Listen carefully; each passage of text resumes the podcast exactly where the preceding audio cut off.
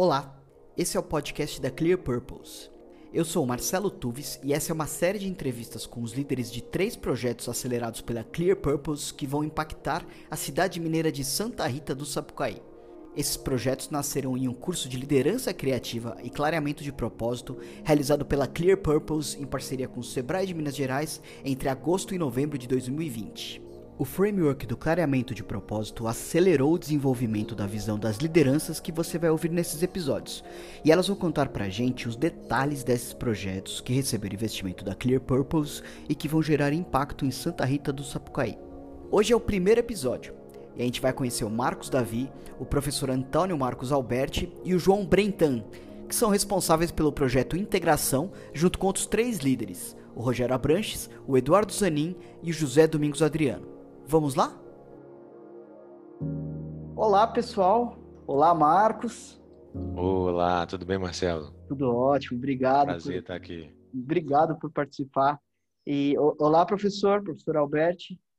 Oi, tudo bem? Prazer também. Tudo bem. É, olá, Brentan, por último. Olá, Marcelo. Estamos aí.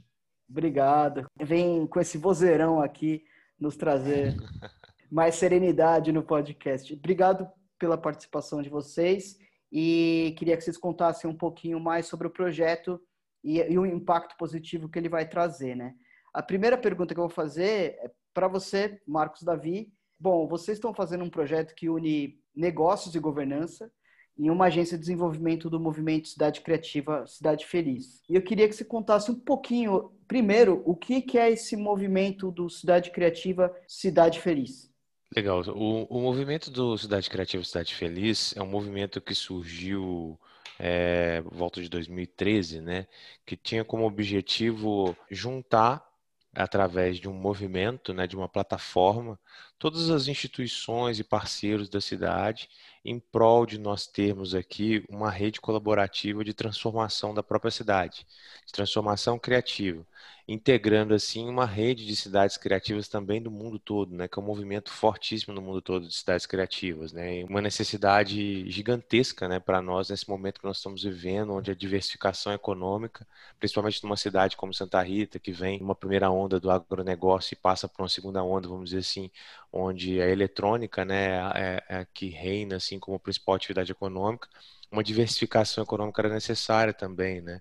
E a gente potencializar os outros movimentos mais artísticos, culturais, que são de extrema importância para o desenvolvimento da criatividade. Então, além da, da dessa questão da gente estar tá desenvolvendo a criatividade, integrando esses outros movimentos mundiais, existia também a questão da, da felicidade, né? Que era que, as, que essa criatividade e todo esse movimento ele fosse em prol da felicidade de cada uma das pessoas que aqui residem, das pessoas que aqui transitam, né? Até um dos criadores desse movimento, que é o professor Vander, que ele fala que é muito legal, é que a única meta humana na realidade é a felicidade, né? E às vezes o que é ser feliz para mim não é ser feliz para você, né? Então essa multifaceta que precisa ter num movimento como esse, assim, esse espectro de possibilidades que atendam a todas as possibilidades de felicidade, você só consegue adquirir através da diversidade, né? Então dentro do movimento existe uma diversidade tremenda de, de assuntos, né? É, de pessoas trabalhando nisso, né? E foi lá que surgiu, é, dentro desse movimento, que surgiram as duas atividades que eu trabalho, né? Que é tanto a Dágora, né? Que é uma plataforma de educação e o Hacktown também, que você até comentou comigo que você já teve aqui visitando o Hacktown também, que é uma das Sim. coisas que a gente faz. Legal. E, e só complementando essa pergunta, por que a agência de desenvolvimento? Legal. É, bom, a gente analisou várias coisas, né, para poder criar um, um, projeto dentro do, do, do, curso de liderança aí com a Clear Purpose, que foi o seguinte, é, como o movimento Cidade Criativa Cidade Feliz, ele é um movimento, ele é uma rede, né, ele, essa rede viabiliza coisas, nós notamos que a forma como essas coisas são viabilizadas, elas ainda passam muito por alguns players, como por exemplo o, a prefeitura municipal, né, que é um dos grandes articuladores dessa rede, e que por conta desse articulador da rede tem uma série de limitações, era necessário que a gente pensasse uma forma de, de, se criar um articulador de rede que não tivesse as limitações que o poder público, que as universidades ou que até as próprias empresas normalmente têm, e esse agente, essa, essa agência ou esse agente, ele deveria é, ter essa flexibilidade para poder atuar nas limitações que os outros não têm. E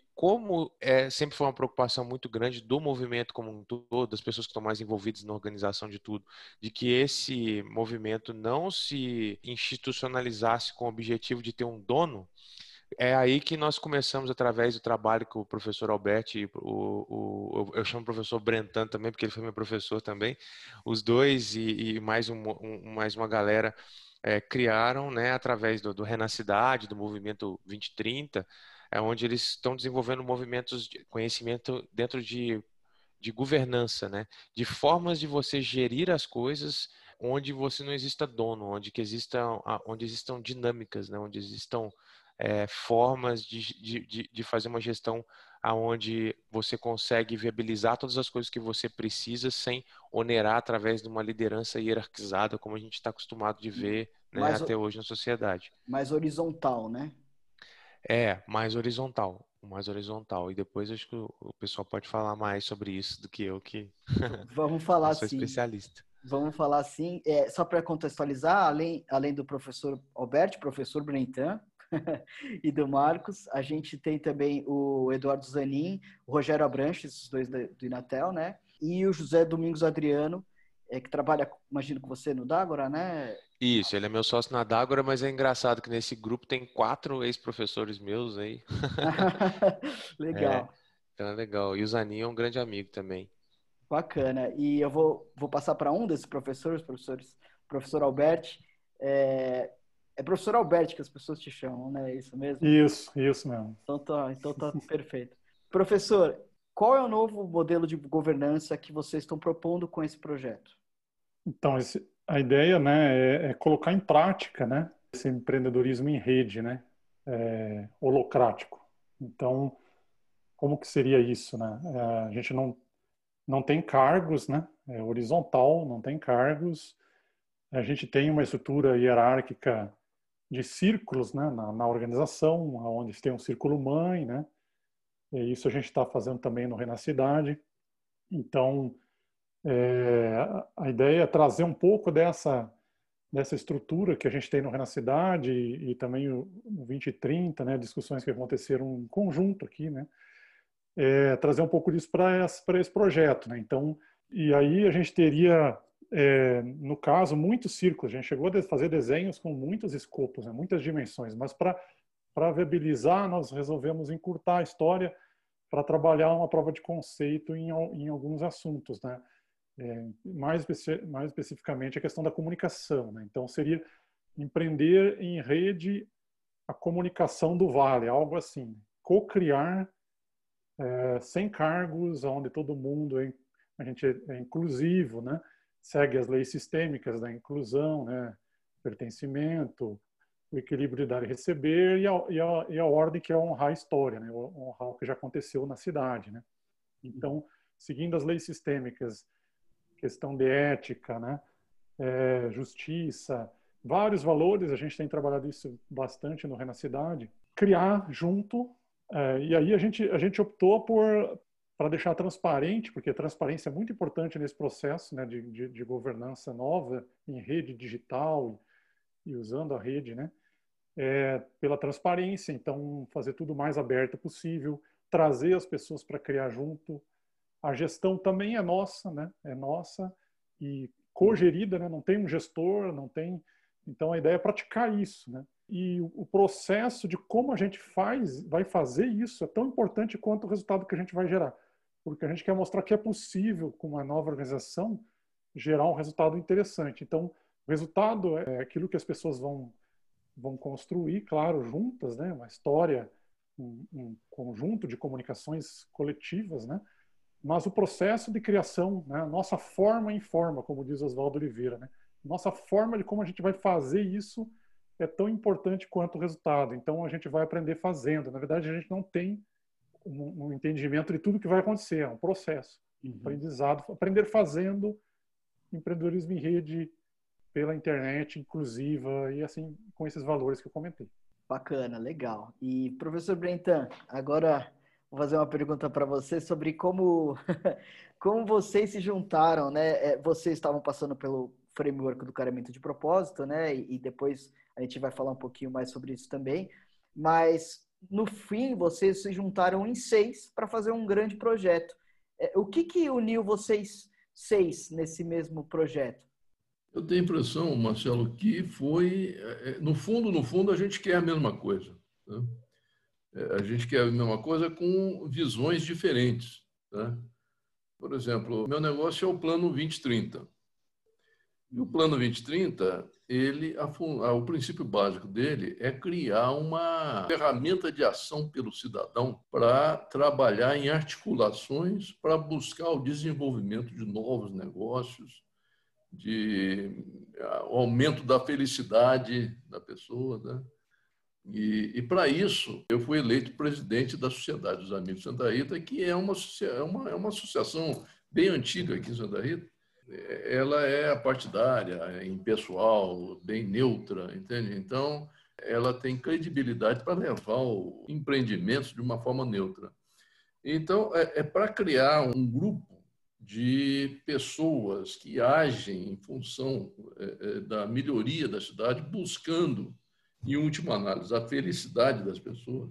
A gente fez uma avaliação, primeiro uma, um diagnóstico geral para ver aonde nós estamos e para onde nós vamos. Vem muitas modificações por aí e a gente tinha que se preparar. Nesse diagnóstico, a gente viu o que, que tem, o que, que vem por aí, né? quais as transformações de negócio que vem por aí. Nós verificamos o que, que Santa Rita precisava melhorar né? e chegamos a várias ideias e tal.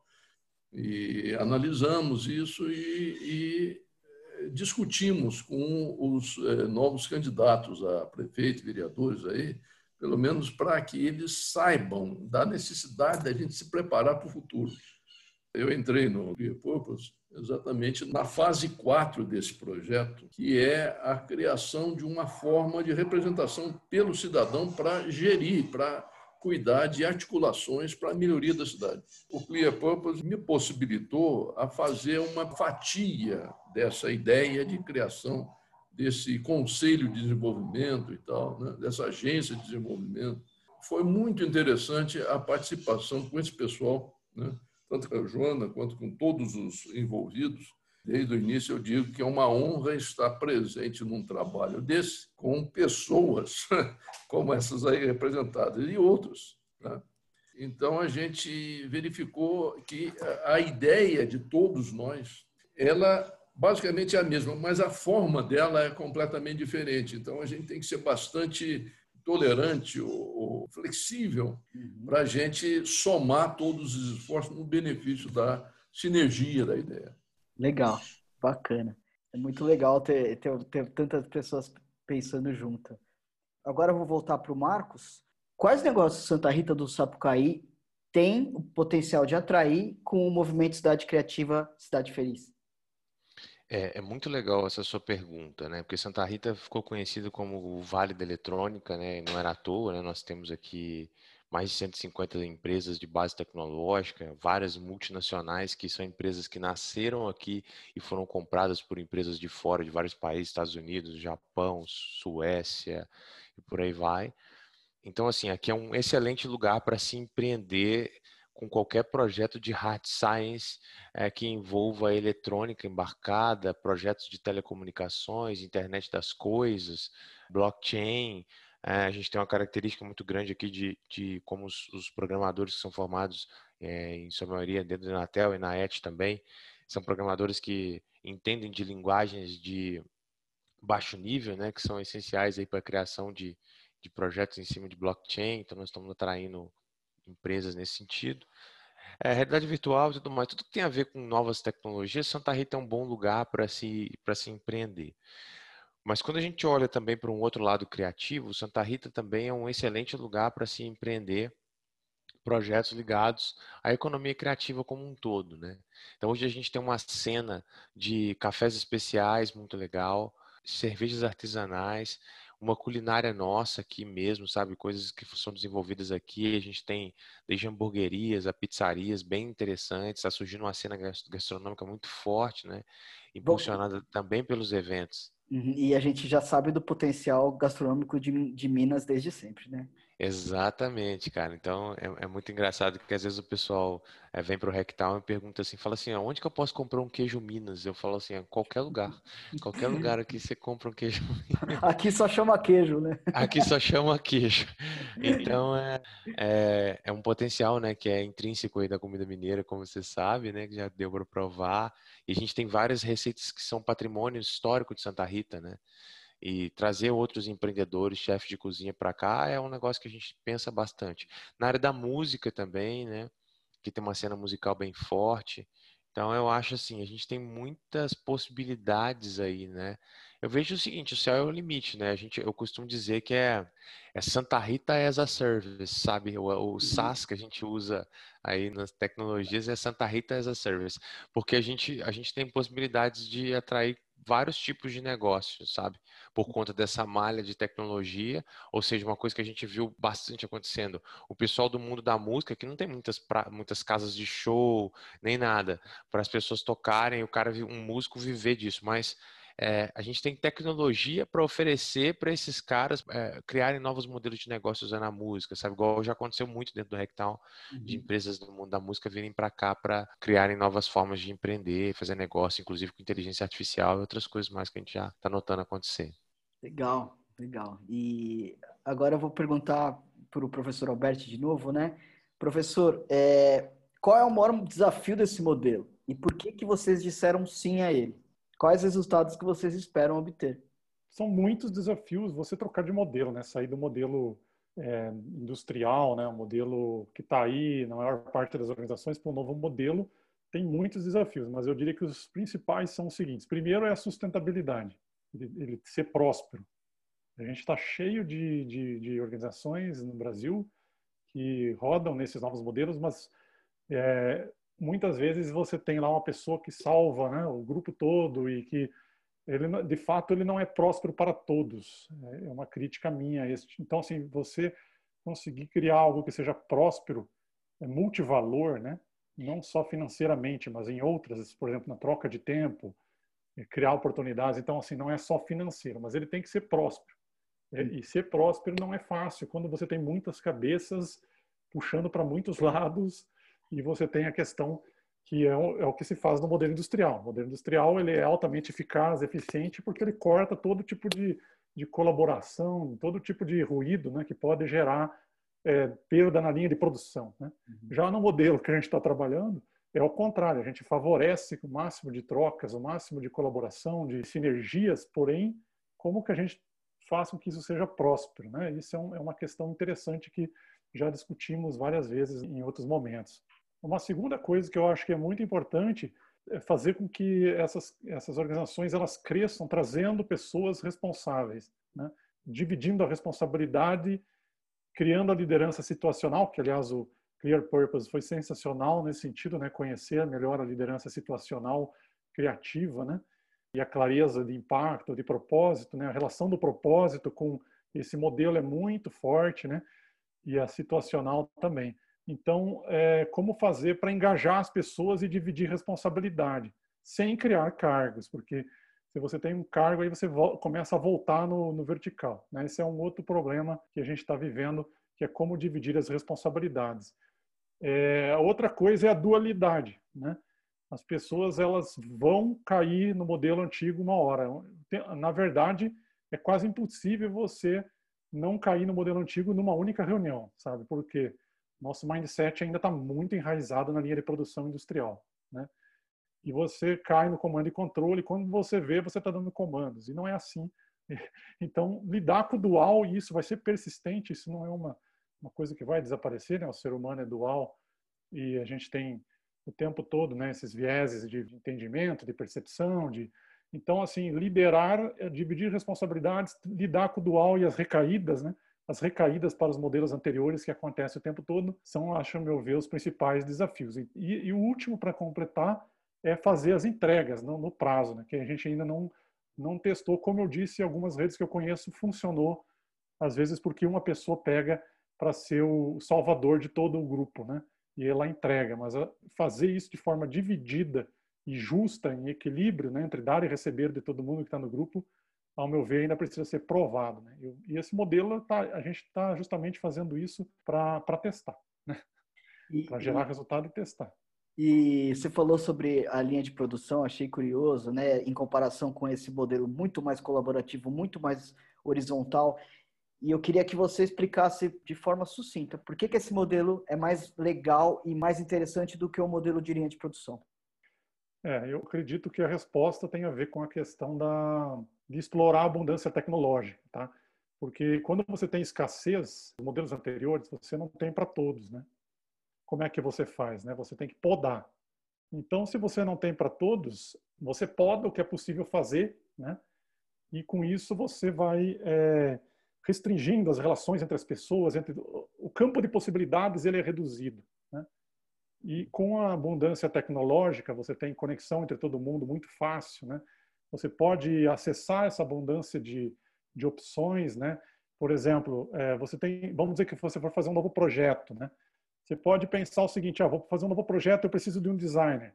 Ah, mas eu não tenho um designer aqui comigo na empresa, eu não consigo contratar um designer porque não tenho recurso no projeto, então, ah, então não dá para fazer. Esse é o pensamento escasso, né? Qual que é o pensamento abundante que você explora com esses novos modelos? Uma vez que você está a um clique de todo mundo, né? E trabalhando de forma colaborativa. É simples, é quem é o designer que eu vou clicar e a um clique de distância eu vou combinar e fazer a colaboração junto com essa pessoa, né? Então a rede é muito dinâmica para explorar as possibilidades e explorar a abundância vinda da tecnologia. Por isso que eu acho que ela se adequa melhor aos nossos tempos, esse formato em rede descentralizada, né? do que o modelo hierarquizado, onde você ninguém conseguia falar com a pensa aí, assim, 30 anos atrás, você chegar no diretor de uma empresa era quase impossível, né? Hoje você consegue no WhatsApp falar com todo mundo. Então, é, isso cria um campo de possibilidades enorme. Com certeza, com certeza.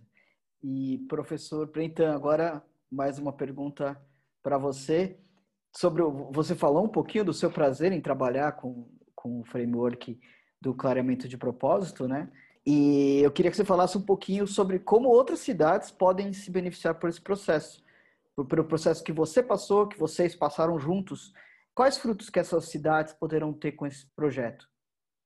Olha, isso é uma coisa muito particular. Quer dizer, você falou em outras cidades, vamos analisar aqui.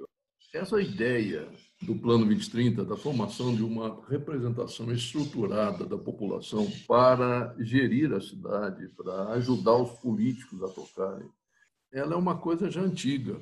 Antiga, deve ter uns 20 anos, 20 e poucos anos. Começou em. O exemplo que a gente tem é Maringá. Maringá fez um negócio desse tipo e hoje dá experiência para muitas cidades.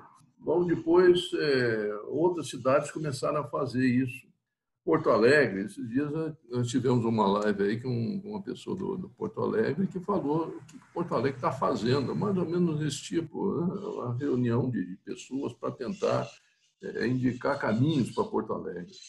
Tem lá Florianópolis, aquele polo de tecnologia, o Porto Digital de Recife também. Né?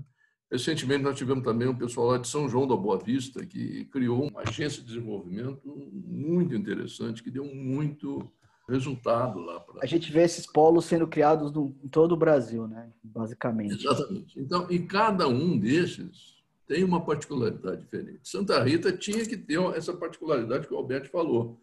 A gente tem que utilizar esses recursos de gestão em rede, né?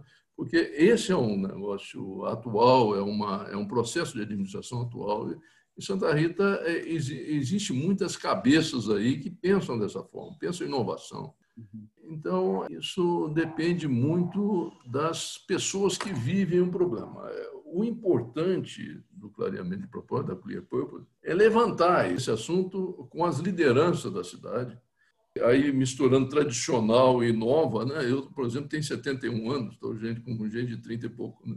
e, e misturar essas ideias e sair com uma ideia que é adequada àquela cidade. O Clear Purpose ele proporciona isso, né?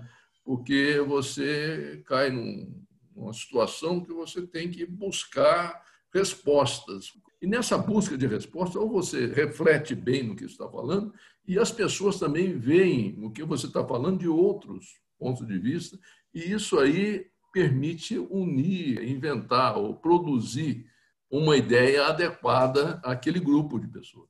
Legal, perfeito. E eu até queria perguntar para vocês, Marcos e, e Alberto, antes da gente fechar, assim, se vocês vocês enxergam dessa visão, desse trabalho conjunto que vocês fizeram e dessa visão que o Brentan tem também sobre o clareamento de propósito, como ele pode ajudar? Primeiro que é, é desenvolver isso juntos, né, é o caminho. Então, assim, não, é, não dá para desenvolver isso da forma antiga. Então, tem que ser por um caminho de colaboração, de cocriação, de cogestão, né, é, de dividir responsabilidades e liderança situacional. Então, para mim, é, é, muito interessante. Eu, eu, comentei já com algumas pessoas que, ao invés de fazer um MBA, eu resolvi seguir nesses movimentos em rede, porque é, eu acredito que é, o caminho hoje é por aí, empreender em rede né, para explorar o, a abundância tecnológica, a abundância de possibilidades. Então, trabalho do futuro. Então, assim, eu vejo que, para mim, é, é, um caminho super gratificante de, de poder aprender junto. Né? Ninguém sabe tudo, né? A gente é mestre aprendiz, né? Então, assim, a gente está o tempo todo eh, ensinando algumas coisas que, que a gente aprendeu e aprendendo junto. E a gente fez muito disso durante o curso do Clear Purpose, fizemos na preparação do projeto e continuaremos fazendo com a execução do projeto agora, né? E o que eu acho que pode ser mais interessante é a partir desse exemplo, né, de, de da gente da nossa forma informar qual que é o modelo, né? A gente contaminar outras pessoas e criar massa crítica para ir transformando a realidade, né? Mudar a mindset, mudar a cultura. Então, eu estou bem empolgado com isso. Eu sou coordenador também de um laboratório de pesquisa científica no Inatel, né? Onde lá eu também tento colocar em prática várias coisas nesse sentido. A gente também tem, tem lá trabalhado com holocracia no laboratório de pesquisa científica, que é um negócio completamente novo, porque geralmente os laboratórios de pesquisa científica são bem hierarquizados, né? Uhum. Mas dentro do CTLab eu tento trabalhar com isso. Então, fazer essas trocas, eu acho que é muito gratificante, né? Muito animador é, é libertário até, né? Você se liberta da, daquelas coisas que te prendem no modelo industrial, né? Você se sente até, como vou dizer, empolgado para testar coisa nova, para fazer acontecer. Legal, legal. E, e aí, Marcos? Cara, eu penso o seguinte: a mãe da abundância é a diversidade, né? Então, nós temos hoje uma série de pessoas, uma série de iniciativas, uma série de, de propostas interessantes é, e a gente tem um monte de gente que não sabe a mínima ideia do que fazer com a vida delas e tudo mais. Né? Quando a gente passa por esse processo do framework de clareamento de propósito, eu vejo que as pessoas começam a, a, a, se situar no meio de tanta possibilidade. E se situar é através de dentro, sabe? Ela, ela olha para dentro da bússola interna dela, dentro daquele. de onde que ela se posiciona dentro desse ecossistema gigantesco, para aí sim ela começar a a direcionar os esforços delas com base na raiz daquilo que ela entende que ela serve, né? O que, que ela está servindo ali dentro daquele, daquela história, né? E eu vejo que as pessoas passarem pelo processo e se descobrirem é quando ela, ela acaba integrando essa toda essa diversidade com o que o Albert vem trazer, com o que o, com o Brentan vem trazer, com o que eu venho trazer, e assim a gente vai fazendo uma combinatividade desses esforços, né? Mas exige da pessoa um processo dela se entender, né? Eu brinco muito assim, qual é o propósito da goiabeira, né? Qual é o propósito da goiabeira? Você sabe dizer, Marcelo? Criar goiaba? Imagina. Exato. É simples. o propósito da goiabeira é da goiaba. Se a, se a goiabeira não deu goiaba, cara, é, essa goiabeira tem um problema, né? E o que a gente mais vê hoje em dia é goiabeira que não está dando goiaba, é mangueira que não está dando manga, porque está querendo fazer coisas que não tem a ver com ela, né? É goiabeira querendo dar manga e por aí vai. Uhum. Então, assim, esse processo eu acho que é um processo que a gente vê que não é só aquela questão boba do autoconhecimento, que o autoconhecimento que a gente vê hoje falar e que é muito da autoajuda, aquela coisa toda, né? Que se vê no mundo hoje, que é um processo de internalização, de, de autodesenvolvimento, ele é uma coisa muito individualista, né? E esse processo deixou muito claro para mim que nós estamos tratando de uma coisa que é interdependente. Nós nos desenvolvemos para atender não só os anseios nossos, mas também o anseio da rede, que isso é muito importante, né? Então, é, às vezes a rede já está farta de ter goiaba. Mesmo que a gente não possa entregar mais goiabas, a gente pode, às vezes, conectar com outra coisa que a gente tem acesso com a outra plantinha que está do lado, né? Usando essa analogia meio maluca aí de, de uhum. fazendeiro, que eu estou longe de ser, mas, mas eu gosto muito de, de observar ecossistemas olhando a natureza, sabe? Uhum. Então é tudo uma grande rede só. A gente só precisa de entender o que, que essa rede demanda naquele momento, né? E a gente ter essas conexões e tudo mais para a gente poder fazer, gerar prosperidade, igual tanto o Brenton quanto o professor Alberto também disseram aí. Perfeito, obrigado. Queria agradecer vocês por essa conversa. A gente, tá, a gente espera que esse projeto seja implantado né, o mais rapidamente possível.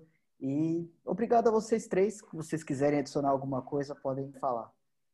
Eu tenho mais alguma coisa. O Alberto falou um negócio aí que eu. É, quer dizer, você fez uma pergunta para o Alberto, o Alberto respondeu muito bem, mas é, eu responderia um pouquinho diferente. Qual o maior desafio dessa ideia que a gente está tendo de colocar as pessoas para integrarem-se e trabalharem para o bem comum, para a busca da felicidade.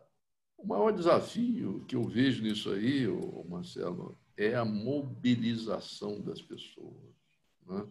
A atitude de cada um. A atitude. O pessoal fala, oh, beleza, beleza, boa ideia, isso aí, tranquilo. Fica nisso. Uhum. Então, as pessoas têm que entender que, opa, peraí, se eu acho bom, eu vou procurar como que eu posso eh, ajudar nessa ideia, né, nessa cruzada. Uhum. Então, isso é muito difícil acontecer, porque as pessoas acham que, poxa, é, apoiando, elas estão fazendo o que elas podem fazer. E aí que vem uma coisa importante do Clear Purpose também. Ele faz as pessoas refletirem nisso aí. Entendeu? A ideia é, é de reunir várias pessoas discutindo ideias de cada um e faz as pessoas verificarem, opa, se eu não fizer isso, ninguém vai fazer. Então eu tenho que fazer, eu tenho que agir, eu tenho que ter uma atitude. Essa ideia é muito interessante. E a Joana conduz isso muito bem. Ela não entra muito no assunto, ela deixa muita, muita coisa para a gente fazer. Então, a, a mobilização pode ser criada com é, é, eventos como esse que a Clear Purpose faz. Perfeito, perfeito. Obrigado. Obrigado a todos vocês. Vocês querem falar alguma outra coisa? Alberto, Marcos? Eu queria comentar rapidinho só uma coisa. Assim, para mim, a Clear Purpose foi uma experiência muito positiva. Eu fiquei muito surpreso com o grau de sincronismo entre o que a Clear Purpose estava propondo de forma transparente, os valores que foram trazidos com os valores que eu defendo e gostaria que a gente fizesse o trabalho em rede dessa forma. Né? Então foi uma grata surpresa que a gente sincronizou extremamente rápido, extremamente profundo. Né? É, isso é sensacional que tem acontecido, né? E aí essa questão da que o que o Brentan falou, né? Essa vivência em rede, a cidadania digital em rede, né? Os, os nossos ambientes digitais são as novas praças, como diz a Valéria Brandini. Então, assim, você não tem fluxo se você não participa. Né? Para você ter fluxo e explorar a abundância, você tem que estar conectado, né? em rede, sintonizado na rede, como falou o Marcos David. A gente tem a rede digital, mas nós temos a rede natural. Né? Então, assim, a rede está aí, é o universo inteiro. Então, a gente tem que participar, não pode ficar só como o Brantan falou, né? Eu apoio, muito bom, excelente. Agora deixa eu ver minha série aqui. Hoje eu não tenho tempo. Tá na, tá na hora de de estar tá junto, né? Não adianta ficar no discurso. Exato, e eu acho que foi muito bacana, bacana compartilhar isso tudo aí com você, Marcelo, conduziu muito bem, foi bacana estar com esses dois feras aí, e a gente está tocando o projeto. Eu espero em breve a gente poder é, vir, vir aqui contar para você os resultados que nós estamos coletando. A gente está com algumas reuniões já para acontecerem já com a Joana e o Renan, com o objetivo não só da gente conseguir viabilizar o nosso projeto, mas também com que a gente consiga integrar com os outros projetos, porque na realidade nós todos os projetos aí que participaram do curso de liderança com o Framework, é, todos nós temos a missão, a nossa goiaba é trazer a felicidade para cada um dos moradores de Santa Rita e do Brasil inteiro, por que não? Não só felicidade, mas ampliar o nível de consciência das pessoas, porque todo mundo ser feliz é excelente, mas a gente precisa também trabalhar para ampliar o nível de consciência para que elas entendam o momento que nós estamos vivendo, porque ele é muito desafiador. E participar, né?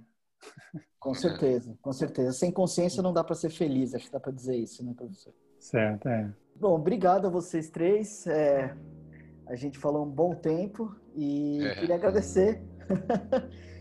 Eu que agradeço aí essa oportunidade de bater esse papo, né? Esse papo é muito enriquecedor e muito gratificante. Obrigado, Marcelo.